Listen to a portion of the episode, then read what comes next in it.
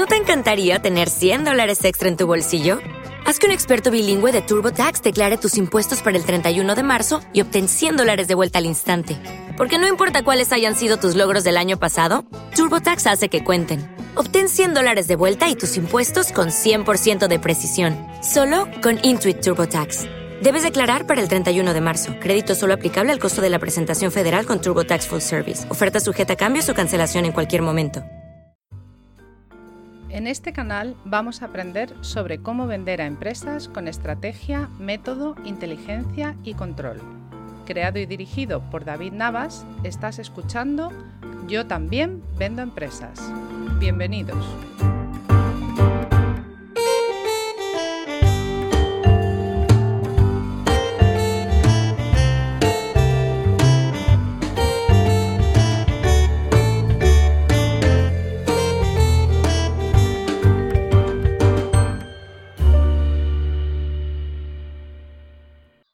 Bueno, bienvenidos a un nuevo episodio de Yo también vendo empresas y hoy, eh, como de costumbre, retomo con alguna entrevista y te recuerdo que en estas entrevistas nos van a interesar siempre dos cosas. Por un lado, por supuesto, conocer a la persona y al profesional al que vamos a entrevistar, que nos va siempre a aportar cosas útiles sobre el tema que nos ocupa, las ventas B2B. Y por otro, también eh, una cosa que a mí siempre me ha interesado es entender cómo otros venden, eh, con lo cual también trataremos este, este asunto. Hoy entrevistamos a mm, Javier López de Win to Sales, donde Javier, bueno, pues lleva ya unos añitos en esto de la venta consultiva, ahora nos va a contar, eh, imparte formación y consultoría. Yo conocí a Javier en un meetup sobre ventas que organizó un amigo común, Eduardo Laseca, al que también, por cierto, entrevisté, y bueno, pues nos caímos bien, quedamos a tomar un café un día y ya estamos colaborando, además de manera muy activa, lo cual para mí es un gran placer ya que aprendo mucho de él. Javier, ¿cómo estás? Y gracias por aceptar participar en mi podcast. Bueno, bueno hola, ¿qué tal, eh, David? La verdad que eh, muchas gracias eh, por invitarme, ¿vale? Sé perfectamente que tus podcasts son siempre muy interesantes y para mí es un placer el poder estar eh, aquí contigo en esta eh, pequeña entrevista. Fenomenal, fenomenal, Javier. A mí me gusta que os presentéis, por favor, a vosotros mismos y que nos comentes, pues bueno, un poco tu histórico y, sobre todo, pues cuándo y de qué manera surgió tu idea de montar tu propia consultora, tu propia empresa. Bueno, mira, en, esto de las presentaciones eh, está, la, digamos, la forma formal ¿no? y la informal. ¿no? La forma formal puedes decir que, como en mi caso de que soy el dueño de, varias eh, pequeñas empresas que están muy diversificadas, ¿vale? Y que llevo un montón de, años eh, ligados al mundo de las ventas y a diferentes roles, eh, siempre en entornos de, industria y tecnología. y bueno, esto pues puede decir mucho o poco, ¿no? Y podría seguir enrollándome, ¿no? Pero al final a mí me gusta presentarme de una forma y lo hago siempre eh, de este modo además a mis clientes. Yo, yo básicamente soy un vendedor. Punto, nada más. ¿no? Es decir, un vendedor que tiene una experiencia en una serie de mercados y que intenta ayudar básicamente eh, a sus clientes, eh, algunas veces con mayor o mejor resultado y otras veces pues, con pocos resultados. Win to Sale realmente es un, digamos, es, es el final un poco de mi trayectoria profesional. ¿no? Es decir, yo siempre he vendido, soy un vendedor y quiero trasladar parte de mi experiencia, pues bueno, a, mucha otra gente que está iniciando eh, su carrera. El LinkedIn ha tenido eh, y tiene un gran impacto, me leen muchísimas personas y lo, creo que eh, es, es, el fruto realmente de lo que realmente a mí me gusta hacer.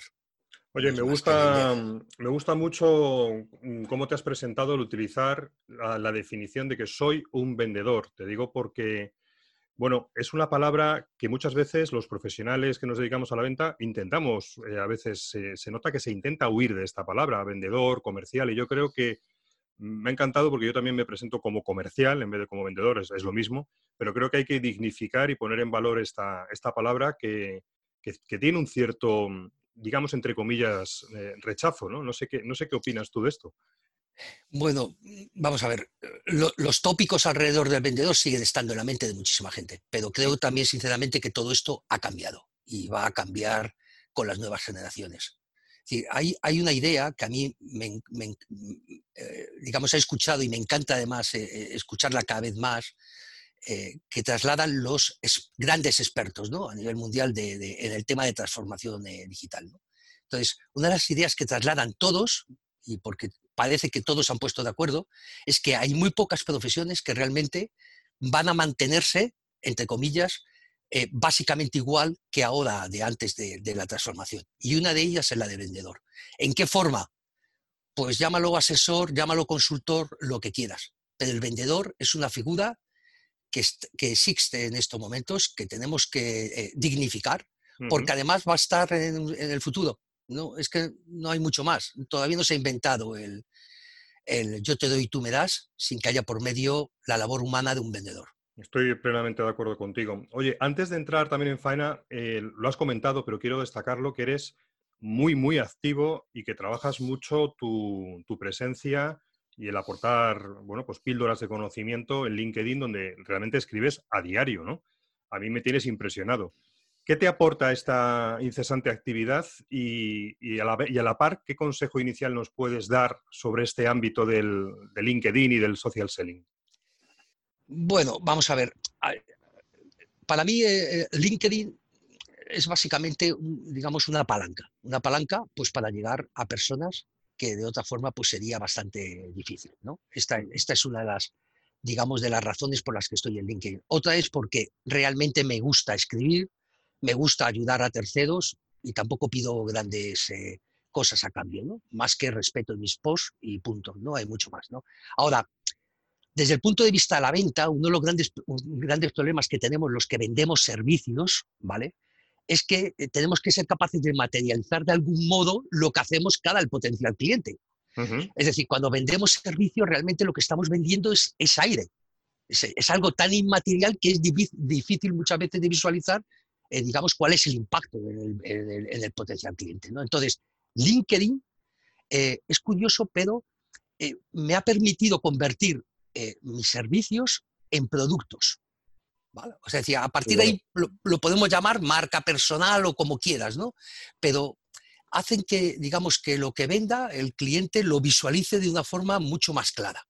O sea, porque tiene un referente. Yo creo que esto es una de las grandes barreras de la venta de servicios, ¿no? tienes que dar un referente de algún modo, ¿vale? A, a, los clientes, ¿vale? Entonces, pero ahora, a partir de ahí te puedo decir que yo sigo utilizando el viejo método de conversa con tus clientes, ¿no? O sea, el, famoso teléfono, carretera y manta de toda la vida, ¿no? El puro social selling, ¿no? Sí, sí. Y, La verdad, y la verdad que esto es lo que realmente eh, eh, me da resultados, ¿no?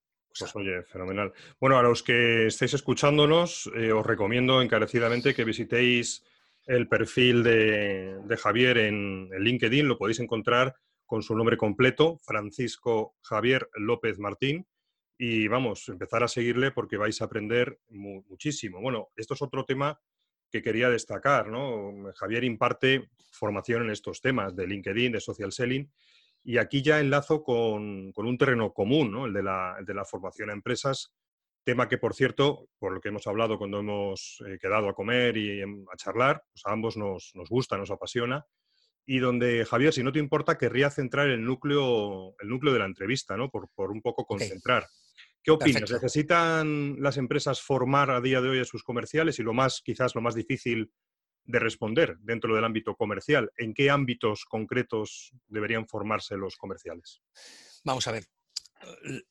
Yo, creo que en el fondo es una mala pregunta, David. ¿no? decir... admito, la admito, la crítica siempre y cuando me la justifiques. Ahora, ¿sabes? Es decir, ¿por qué? Porque, mira, es que si hay alguien que no es consciente que se debe de, formar en el siglo XXI, en lo que sea, yo creo que estará fuera de su profesión en muy poco tiempo, ¿no? O sea, entonces, desde esa perspectiva, ¿no? La pregunta, pues efectivamente tiene, digamos, tiene poco calado, ¿no?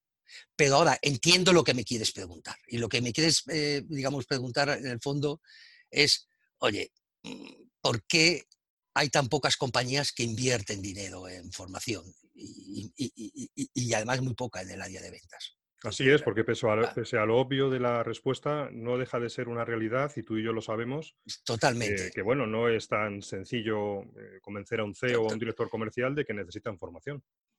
Mira, yo, creo que hay muchas razones, ¿no? Entonces, eh, la verdad quedaría para muchos eh, podcasts, ¿no? O sea, pero, pero yo creo que hay una en el área de formación que, ser, que digamos que yo, yo, la veo desde hace años, ¿no? Y porque de un modo u otro sale a relucir.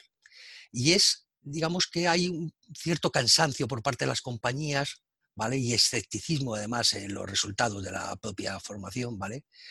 Eh, porque piensan que, digamos, que se, les, que se va a utilizar el, viejo método de la formación del siglo eh, eh, pasado, ¿no? O sea, pues un, un, señor que te da un masterclass, ¿vale? Te suelta un chorretón en forma de temario, se marcha y se acabó. Y ese mismo temario y, y, de la misma forma, pues te lo traslada, a, eh, digamos, eh, a una empresa que está vendiendo aplicaciones, ¿vale? Software complejo, eh, o a alguien que está sacando una bebida de refrescos al mercado, ¿no? Entonces esto, o sea, yo creo que esto es una de las grandes barreras precisamente para que la formación en ventas se, se extienda. Es decir, la idea de que todos, y tú sabes que no es así porque tu formación es también magnífica, que todos estamos haciendo lo mismo que aún hay, eh, digamos, profesionales que hacen con el viejo método del siglo XX.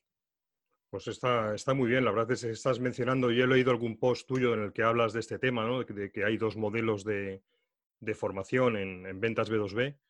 Me gustaría que, que, profundizaras un poco, danos alguna pista sobre estos modelos, ¿no? en qué difieren bueno, o sea, decir, realmente los expertos, no, no, no, no es algo mío, ¿no? Los expertos lo, eh, hablan de dos modelos, ¿no? Lo que llaman la vieja escuela y lo que llaman la nueva escuela.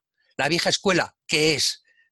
Pues como decía antes, básicamente un formador, un temario, en algunos casos a lo mejor incluso una metodología, ¿vale? Propia o de terceros, eh, con la que resuelven cualquier problema que puedan tener los alumnos con cualquier en la venta de cualquier producto o servicio y ya está. Y se marchan y se acabó. Da lo mismo si, si esos alumnos vendían cámaras de visión artificial o vendían, pues como decía antes, bebidas refrescantes. Esto, bueno, pues ha funcionado, la verdad. Es decir, que, para, qué engañarnos. O sea, decir, cuando no existía Internet, pues, pues, oye, era posiblemente la única forma que tenías de trasladar una serie de conocimiento que en muchos casos pues, también eran útiles. Es decir, no se, no se trata de, de, criticar por criticar lo que antes se ha hecho. Y además hay muy buenos profesionales en la vieja escuela. Pero ahora, es decir, lo que ha surgido ¿no? es lo que se llama la, la, nueva escuela. ¿La nueva escuela cuál es? Pues en la formación, sobre todo ligada a vendedores. Es aquella que te dice, mire, no existe una metodología única, no existe un solo temario único, sino lo que existe son empresas, características de eh, vendedores, organización de procesos de ventas, y entonces debes de ser capaz de adaptar tu formación a esa empresa, a ese tipo de perfil de vendedor, en dónde dentro del proceso de ventas participa ese vendedor. Mm. Y además tienes que ser capaz de empaparte qué es lo que hace claramente eh, eh, la empresa a la que te estás dirigiendo. ¿Qué es lo que hacen los vendedores en la realidad? Entonces, esto requiere de un esfuerzo y ese esfuerzo, eh, bueno, no todos están dispuestos a hacerlo. Bueno, aparte de lo que estás comentando, estoy de acuerdo en cuanto a la personalización, empaparte de realmente cada casuística particular, luego también han aparecido bueno, pues, formas distintas, ¿no? nuevos canales. eso, eso también hay que tenerlo en cuenta, ¿no? Totalmente de acuerdo. ¿Cómo lo ves? No, no, totalmente de acuerdo. Es decir, ahora, en la vieja escuela, digamos, eh, eh, hay contenidos que se pueden, digamos, hay canales y contenidos que son diferentes. Es decir, puedes utilizar eh, recursos que son online, ¿vale? Y en, muchos casos, digamos, impactan en determinadas áreas de conocimiento y también, por supuesto, la parte presencial. La clave, la clave es que cuando decidas realmente eh, qué, curso, qué formación elegir para tu equipo comercial, seas capaz de mezclar, eh, digamos, las diferentes formas ¿eh? que existen hoy en día para transmitir conocimiento y experiencia a los alumnos. Entonces, va a depender, en muchos casos, pues como antes comentaba, de la empresa, el tipo de producto o servicio que está vendiendo, el tipo de cliente, los perfiles de los vendedores, etcétera, etcétera. Entonces, esto es lo que nos da el siglo XXI. ¿no?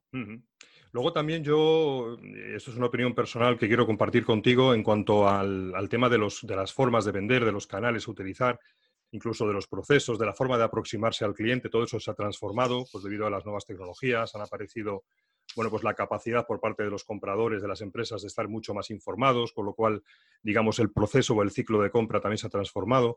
Pero luego empieza a aparecer también eh, modas que muchas veces dejan fuera o que te, te dejan de recomendar ciertos canales que antes se utilizaban. Estoy hablando, por ejemplo, del teléfono, ¿no? O del envío postal, ¿no? Y yo, sin embargo, soy un defensor de no abandonar nada, sino muchas veces de, oye, decir, vamos, yo lo llamo la tradición renovada, ¿no? Decir, oye, ¿por qué no dejamos de guiarnos solamente por lo que nos dicen los gurús, ponemos un poco de sentido común y seguimos utilizando estos canales, como puede ser el teléfono, o incluso, fíjate lo que te digo, el envío postal, pero actualizando un poco la forma de hacer las cosas, ¿no? Pues a lo mejor templando, templando el contacto antes de entrar por teléfono, pero es decir, no abandonar ningún, ningún canal, ¿no? Sino actualizarse. ¿Qué, ¿Qué opinas de esto? Totalmente de acuerdo. Mira, o sea, decir, el eslogan de Win to Sale es eh, la experiencia y el sentido común aplicado a las ventas. yo creo que es que en muchos, en muchos temas hemos perdido, se pierde el sentido común.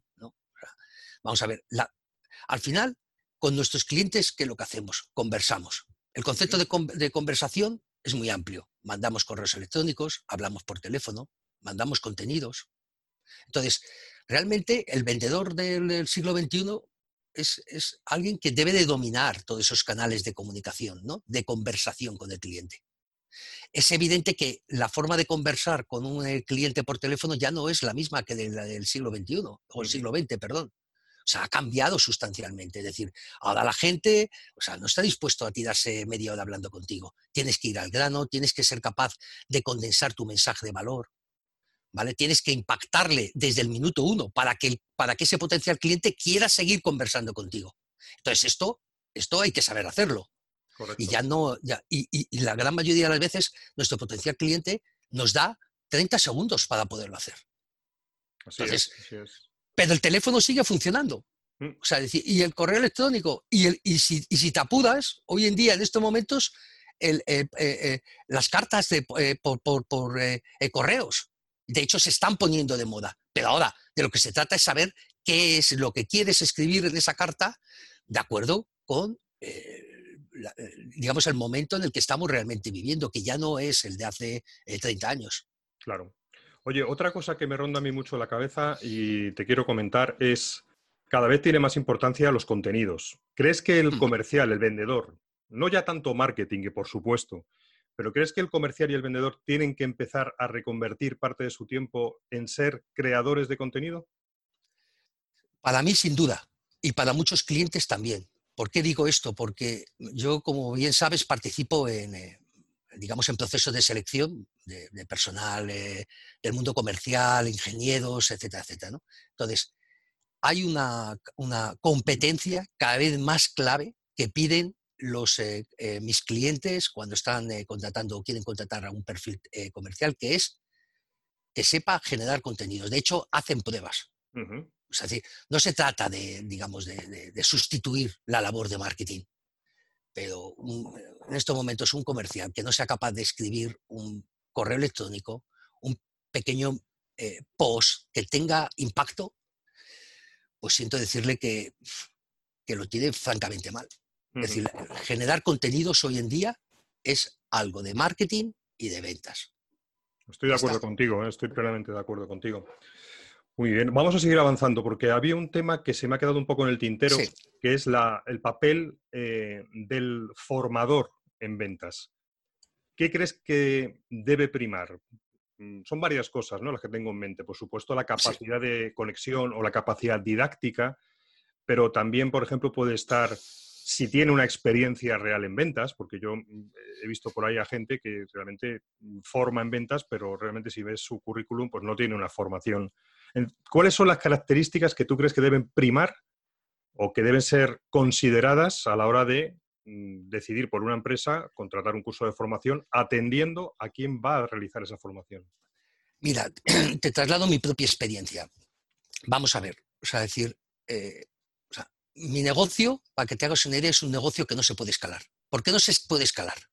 Porque realmente cuando se da formación, para mí hay algo que es fundamental, que es, tienes que tener experiencia, la persona que lo está impartiendo, él es el que lo debe de impartir, no puede, no puede eh, seguir un guion, lo tiene que dar la persona que realmente tiene esa experiencia. Tiene que ser capaz de conectar, ¿vale? Y para mí algo que es fundamental, debe de entender el negocio de su cliente y además de cómo son los vendedores. Entonces, claro que es una mezcla de todos, de, un poquito de todo, ¿no? Pero, pero digamos, la, parte de capacidad eh, para conectar, que antes se ponía como uno de los grandes, eh, llamémosle, valores del formador, etcétera, etcétera, que por supuesto sigue siendo importante, ¿vale? yo, yo, creo que no tiene tanta relevancia, ¿vale? Como la experiencia y la capacidad de entender al cliente, porque de ahí sale realmente la conexión con los alumnos. Había un no tema solamente que, porque mm, seas muy majete. Sí, Había un tema que tú me comentaste en un, tomando un café un día que me encantó y es una práctica tuya y es que tú antes de poner una, una propuesta delante del cliente, entre comillas, exiges hablar con los, con los comerciales que van a asistir a la formación. Me pareció impresionante, ¿no? Vamos a ver, yo, yo- entiendo o sea, perfectamente que cuando vendo la formación tengo dos, eh, eh, digamos, dos responsabilidades. Por un lado, eh, hacer bien las, bien las cosas cara a la empresa que me paga, pero sobre todo, sobre todo, tengo que hacerlo bien con mis clientes. Y mis clientes son los alumnos, solo los alumnos, porque realmente ellos son los que están eh, sufriendo una o beneficiándose de una eh, mala o una buena eh, formación. Y a los que tengo que dejar contentos son a mis clientes. Entonces, si no conozco a mis clientes previamente antes de irles a visitar, que es cuando voy a dar la formación, jamás lo podré hacer bien. Claro. No, no, me pareció una práctica fantástica que, bueno, ya te adelanto que yo también he hecho propia, ¿vale? Te la, te la he- Muy bien, no, perfecto. Si esto, o sea, No, yo- todos yo- aprendemos de todos. Yo aprendo Exacto. mucho, aprendo mucho de ti, la verdad, te lo digo No, y en yo- serio, ¿eh? Bueno, David, y yo, ta- encanta. y, yo, y yo también te he copiado algo de tu web, estupendo, estupendo. porque es francamente buena, la verdad, está, está muy bien, la mía es, es muy mala, ¿no? Pero yo creo que de verdad que nos tenemos que tomar muy en serio, muy, muy en serio, lo que hacemos, eh, digamos, por nuestros alumnos, muy en serio, Está porque claro. les vamos a impactar, es que, es que, es que lo, eh, podemos destrozar, entre comillas, ¿vale? Una parte de su carrera profesional, porque le podemos estar trasladando cosas que son absolutamente inútiles, pero él en cambio confía en ti. Está clarísimo. Oye, otro tema que tengo siempre en la cabeza que quiero compartir contigo, ¿no? Las ventas eh, B2B en entornos de, pues eso, de servicios y de productos complejos, que es donde tú y yo nos movemos, es difícil. O sea, el que me, el que me, niegue, el que me niegue esto, yo me doy la vuelta y me voy. O sea, es un tema complicado, ciclos de venta largos, cada vez más compradores y además cada vez más informados, procesos de compra que buscan, pues eso, altas cuotas de consenso, en fin, un terreno cada vez más complicado. Yo soy un firme defensor de la división del trabajo y de la, y de la especialización, incluso te diría de la hiperespecialización, ¿no? Huyo, huyo, por así decirlo, de planteamientos generalistas, de un especialista en todo, ¿no? Entonces, ¿qué opinas tú de cómo se está segmentando la, la especialización en ventas? ¿Crees que es Bueno. positivo? ¿Cómo, cómo lo ves? Vamos a ver, realmente ya has contestado a mi pregunta, ¿no? Yo, yo comparto plenamente lo que estás diciendo, es decir, yo- eh, digamos, hace años, bueno, cuando el producto, entre comillas, o el servicio, eh, digamos, el cliente no lo podía quitar de las manos, ¿no? Esto es lo que ocurría, pues, cuando yo empecé a vender, ¿no? Bueno, empujabas el producto, tenías más o menos un camino a recorrer y se acababa, al final vendías pero hoy en día no es esto. Entonces, para poderlo realmente hacer, efectivamente tienes que, digamos, marcar una pequeña ruta de viaje, ¿no? Llámalo proceso de ventas, como quieras, pero al final tienes que definir una serie de pasos. Entonces, ¿qué ocurre? Que no todos somos buenos en todos los pasos. Es decir, hay gente que es estupenda prospectando y hay otra gente que cuando se pone delante del cliente tiene la magia de cerrar. Y lo hace estupendamente. Y al revés, a esta última persona le dices que coja y se ponga a llamar y tiembla. Entonces, realmente el modelo de, llámalo de, hiperespecialización o de especialización, ¿vale? Es un modelo que viene del mundo SaaS, ¿vale? Y se ha trasladado a los mercados, digamos, al, mundo tradicional de la venta. Y está funcionando. O sea, es, eh, yo, lo, yo, yo, siempre lo recomiendo, doy formación en diferentes áreas y además, eh, digamos, lo bueno es que coincide muy bien con la idea de, cómo debe ser la formación en la nueva escuela. Es decir, si tú tienes un, vendedor que se dedica a prospectar, ¿por qué nadie le tienes que dar un curso de formación en el que se hable de cierre? Claro. O sea, ayúdale a que prospecte aún mejor. Porque al final, el, digamos, el único problema que tiene el modelo de especialización es que tienes que ser capaz de sincronizar muy bien cada parte. Pero si consigues la sincronización, y hoy en día se puede hacer con tecnología, con coaching, con mil historias, el modelo funciona. Y es el modelo, en mi opinión, que se va a imponer. ventas lo que vendas. Estoy de acuerdo contigo. Yo creo que, bueno, de hecho ya se está, ya se está dando, ya, se está viendo las empresas, sobre todo es verdad las de tecnología, que tienen, que tienen diferentes equipos, sobre todo en la parte esta inicial, ¿no? De prospección y luego tienen al, gerente de cuenta, al vendedor. Bueno, otra cosa, la formación, imaginemos, bien, se imparte, acaban todos contentos y se acabó. ¿Es esto suficiente o no? Para nada. otra de las características de eh, la formación en la nueva escuela es que se recomienda encarecidamente un seguimiento posterior. Esto siempre ha sido una dinámica, ¿no? Eh, bueno, acompañamiento, ¿no? Antes se llamaba acompañamiento al eh, comercial pero realmente pocas veces se hacía o se hacía por un periodo muy corto. Hoy en día, en cambio, se recomienda que la formación y el, llámalo mentoring, llámalo soporte, llámalo coaching, lo que tú quieras, ¿vale? Sea una práctica que acompañe al comercial después de la formación durante tiempo. Porque realmente es la única forma en la que, eh, digamos, se van a ver realmente los resultados. ¿Qué ocurre? Pues que esto, pues como antes comentaba, es, complicado. Es decir, si tú no te empapas una vez más del negocio del cliente, ¿qué, soporte vas a dar a los comerciales? Entonces, por eso, la, eh, digamos, eh, la formación y el soporte, cuando se eligen, deben de ir unidos. ¿Quién es el, el formador? ¿Qué experiencia real tiene? ¿Cómo, cómo, conocimiento del mercado donde se están moviendo esos comerciales, etcétera, etcétera.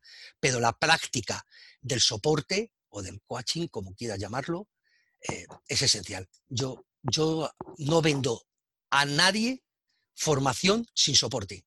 Lo tienes claro, ¿eh? Muy claro. Está bien. Oye, ¿qué papel juega en todo esto o cuál es el papel que debería jugar en todo esto el director comercial? Bueno, no, no, no, no quiero ser duro con el, eh, con muchos directores, con muchos directores comerciales, ¿no? Veo que te estás mordiendo la lengua, Javier. No, no. Es que, es que un director comercial dirige, ¿no? Pues ya está. O sea, es que no hay que mucho más, no hay que darle muchas más vueltas. Dirige, no vende.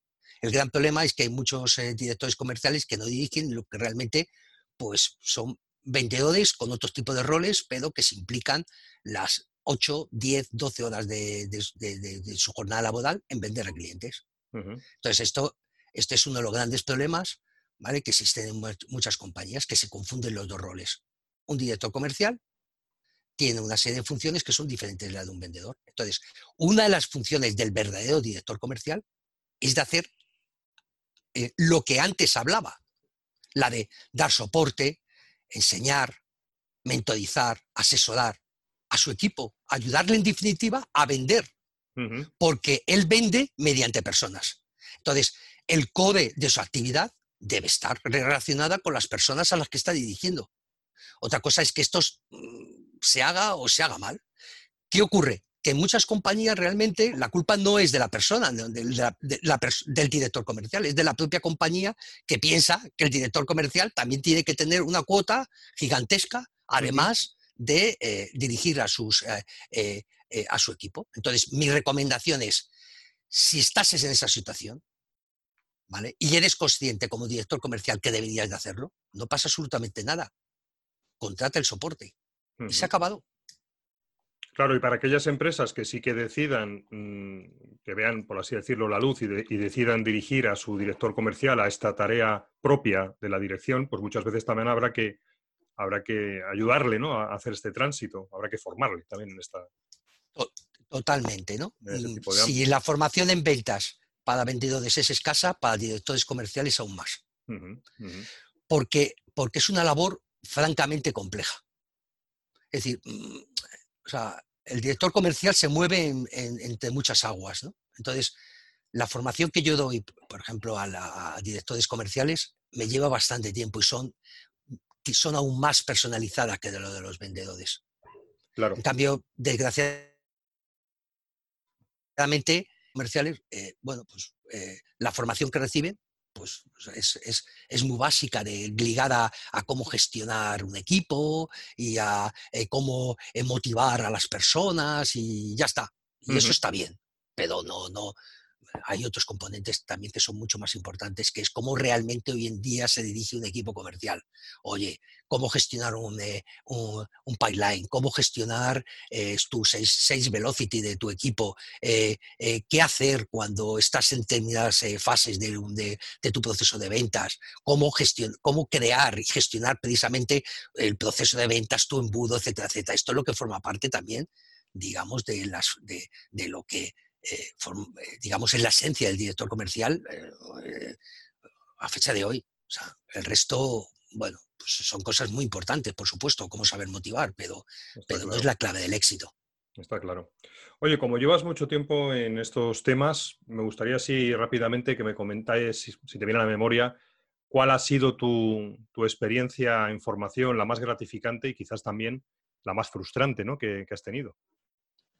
¿Tienes, ¿Tienes recuerdo de ellas? Bueno, o sea, decir, como no se trata de, digamos, de, hacer loas hacia mi propio trabajo, pues simplemente diré que en general la verdad es que las experiencias son bastante positivas. Ahora, la parte negativa, ¿no? yo creo que esto es efectivamente es una fuente de aprendizaje para todos los que nos dedicamos a esto, como bien sabes, eh, David, ¿vale? Es decir, yo, mira, mis frustraciones, las malas experiencias siempre vienen eh, por lo menos en mi caso, de lo que yo llamo el alumno escéptico.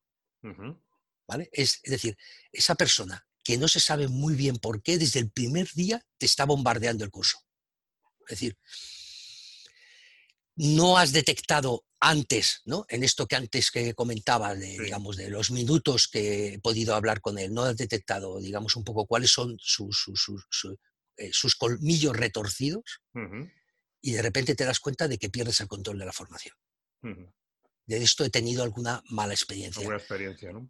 Y eh, bueno, la verdad que se aprende bastante. Por eso yo ahora, cada vez que entrevisto a alguien, mm, eh, me aseguro no solamente de pedirle eh, qué es lo que le gustaría aprender, sino sobre todo cuáles son sus expectativas.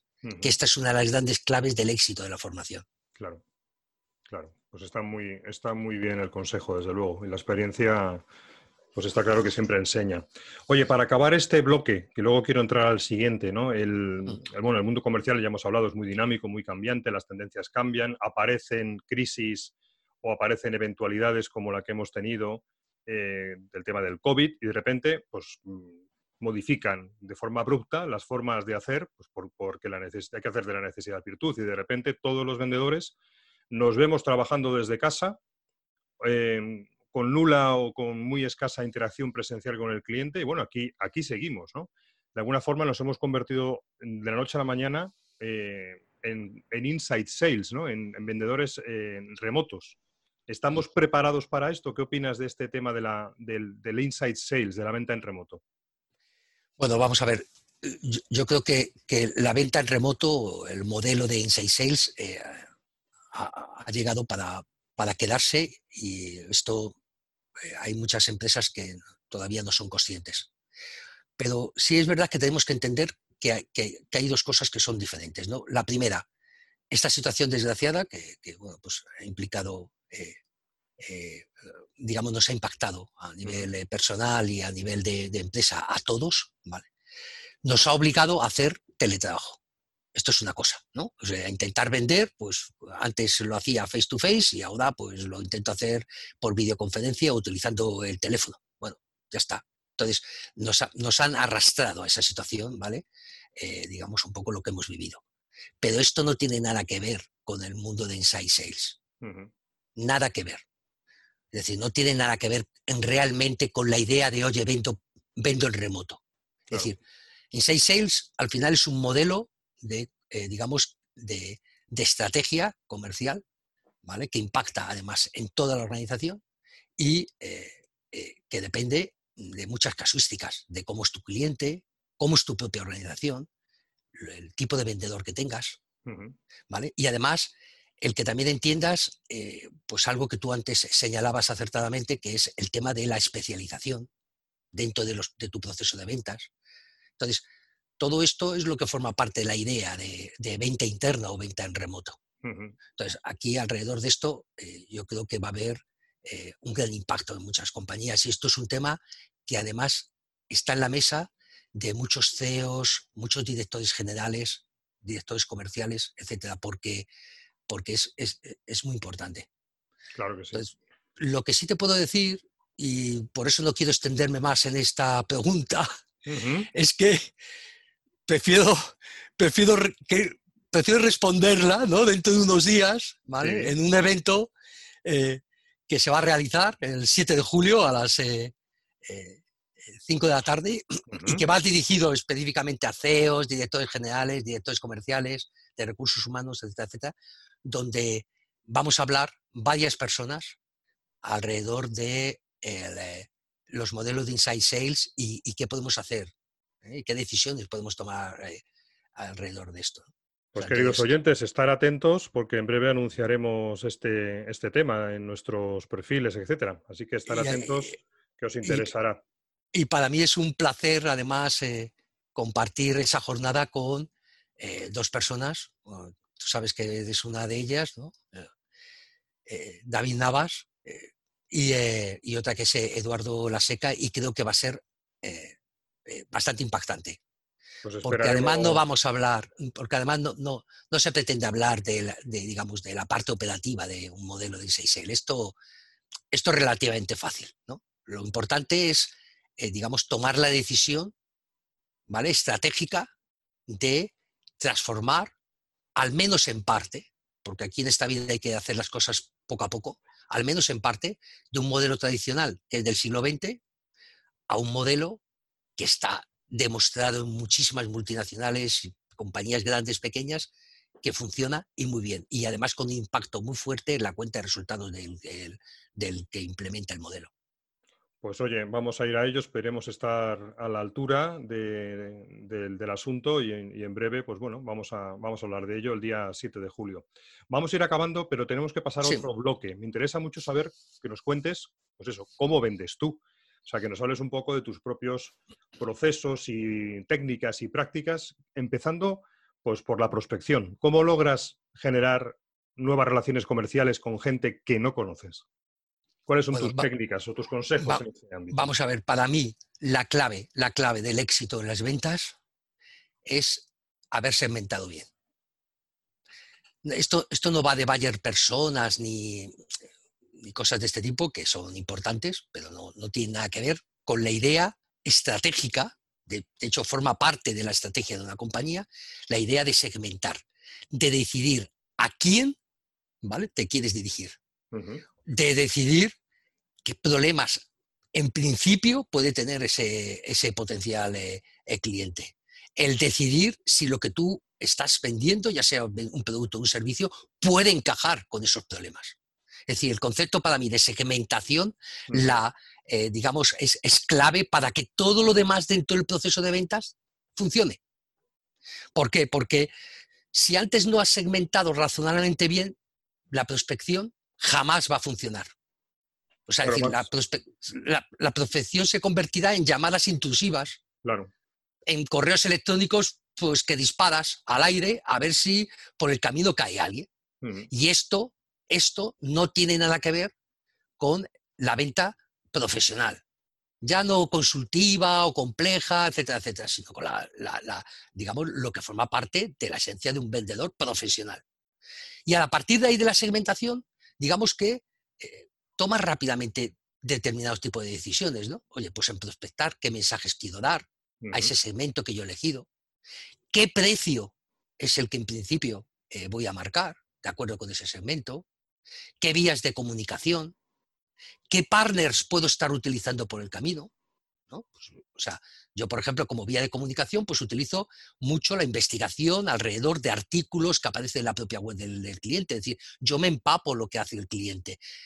siempre me pregunto cómo gana dinero mi cliente, mi potencial cliente. ¿no? Utilizo mucho LinkedIn, Sales Navigator, que es una herramienta muy potente para hacer no, la no digamos totalmente la parte de prospección, pero sí una parte de la idea, eh, perdón, de la prospección, de segmentación, pero sí una parte de lo que realmente la segmentación conlleva.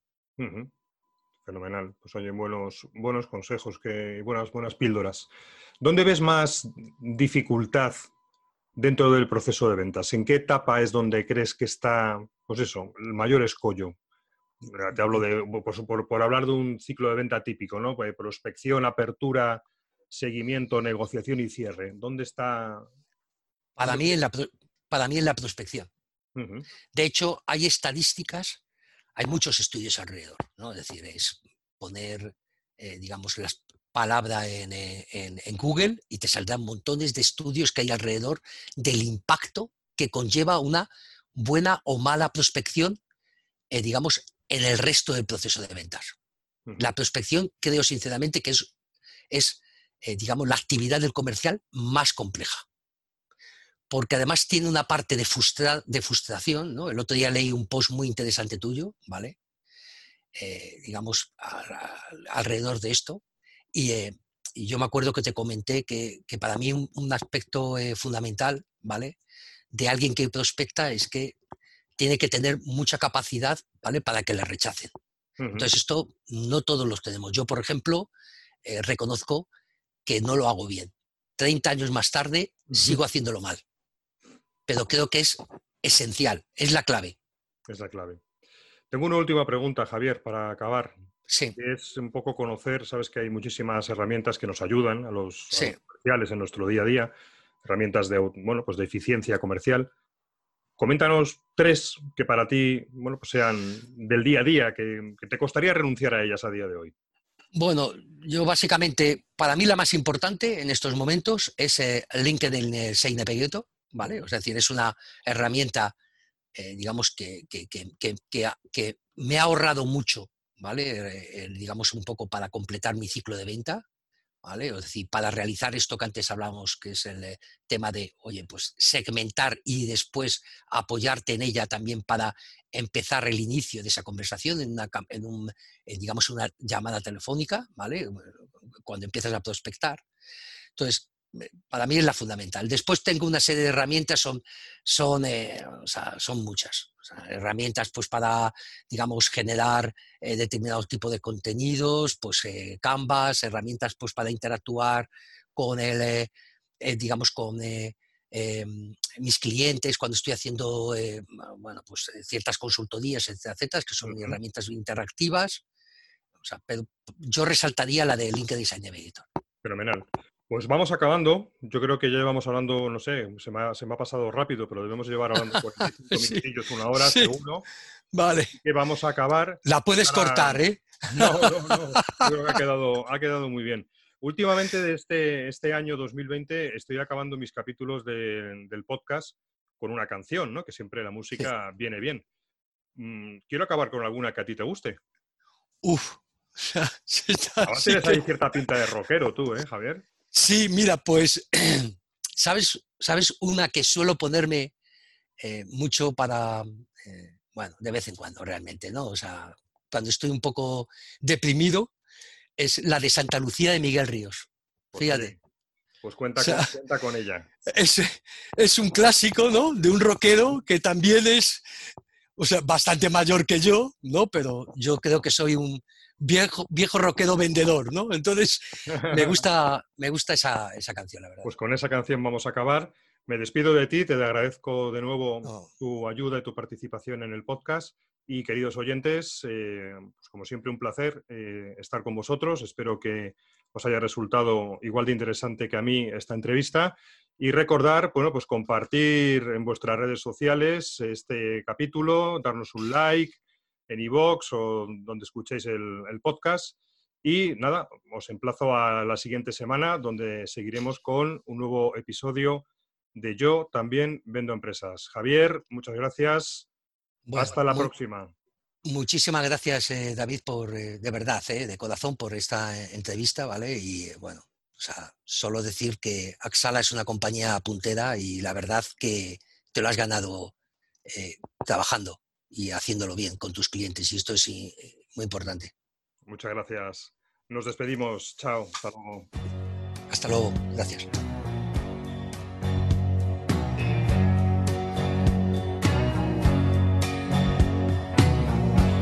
A menudo me recuerdas a alguien. Tu sonrisa la imagino sin miedo. Invadido por la ausencia, me devora la impaciencia. Me pregunto si algún te veré.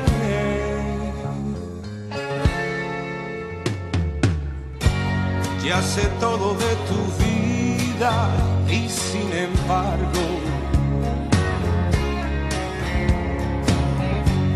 no conozco ni un detalle de ti.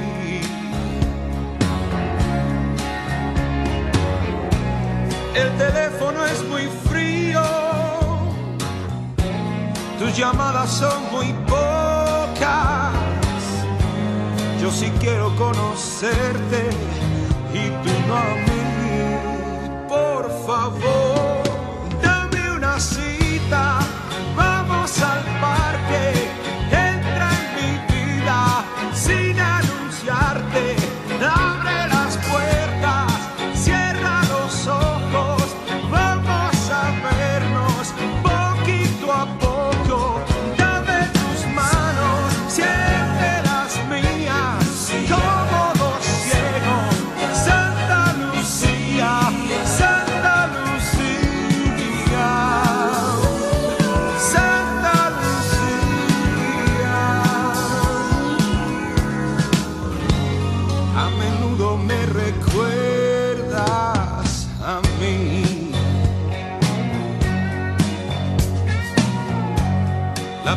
vez pensé se ha equivocado.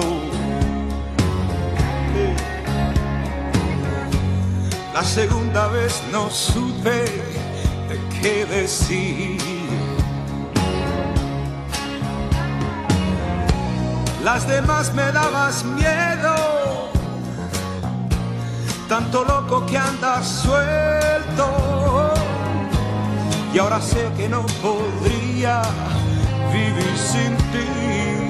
Por favor, dame una cita, vamos al parque, entra en mi vida sin anunciarte.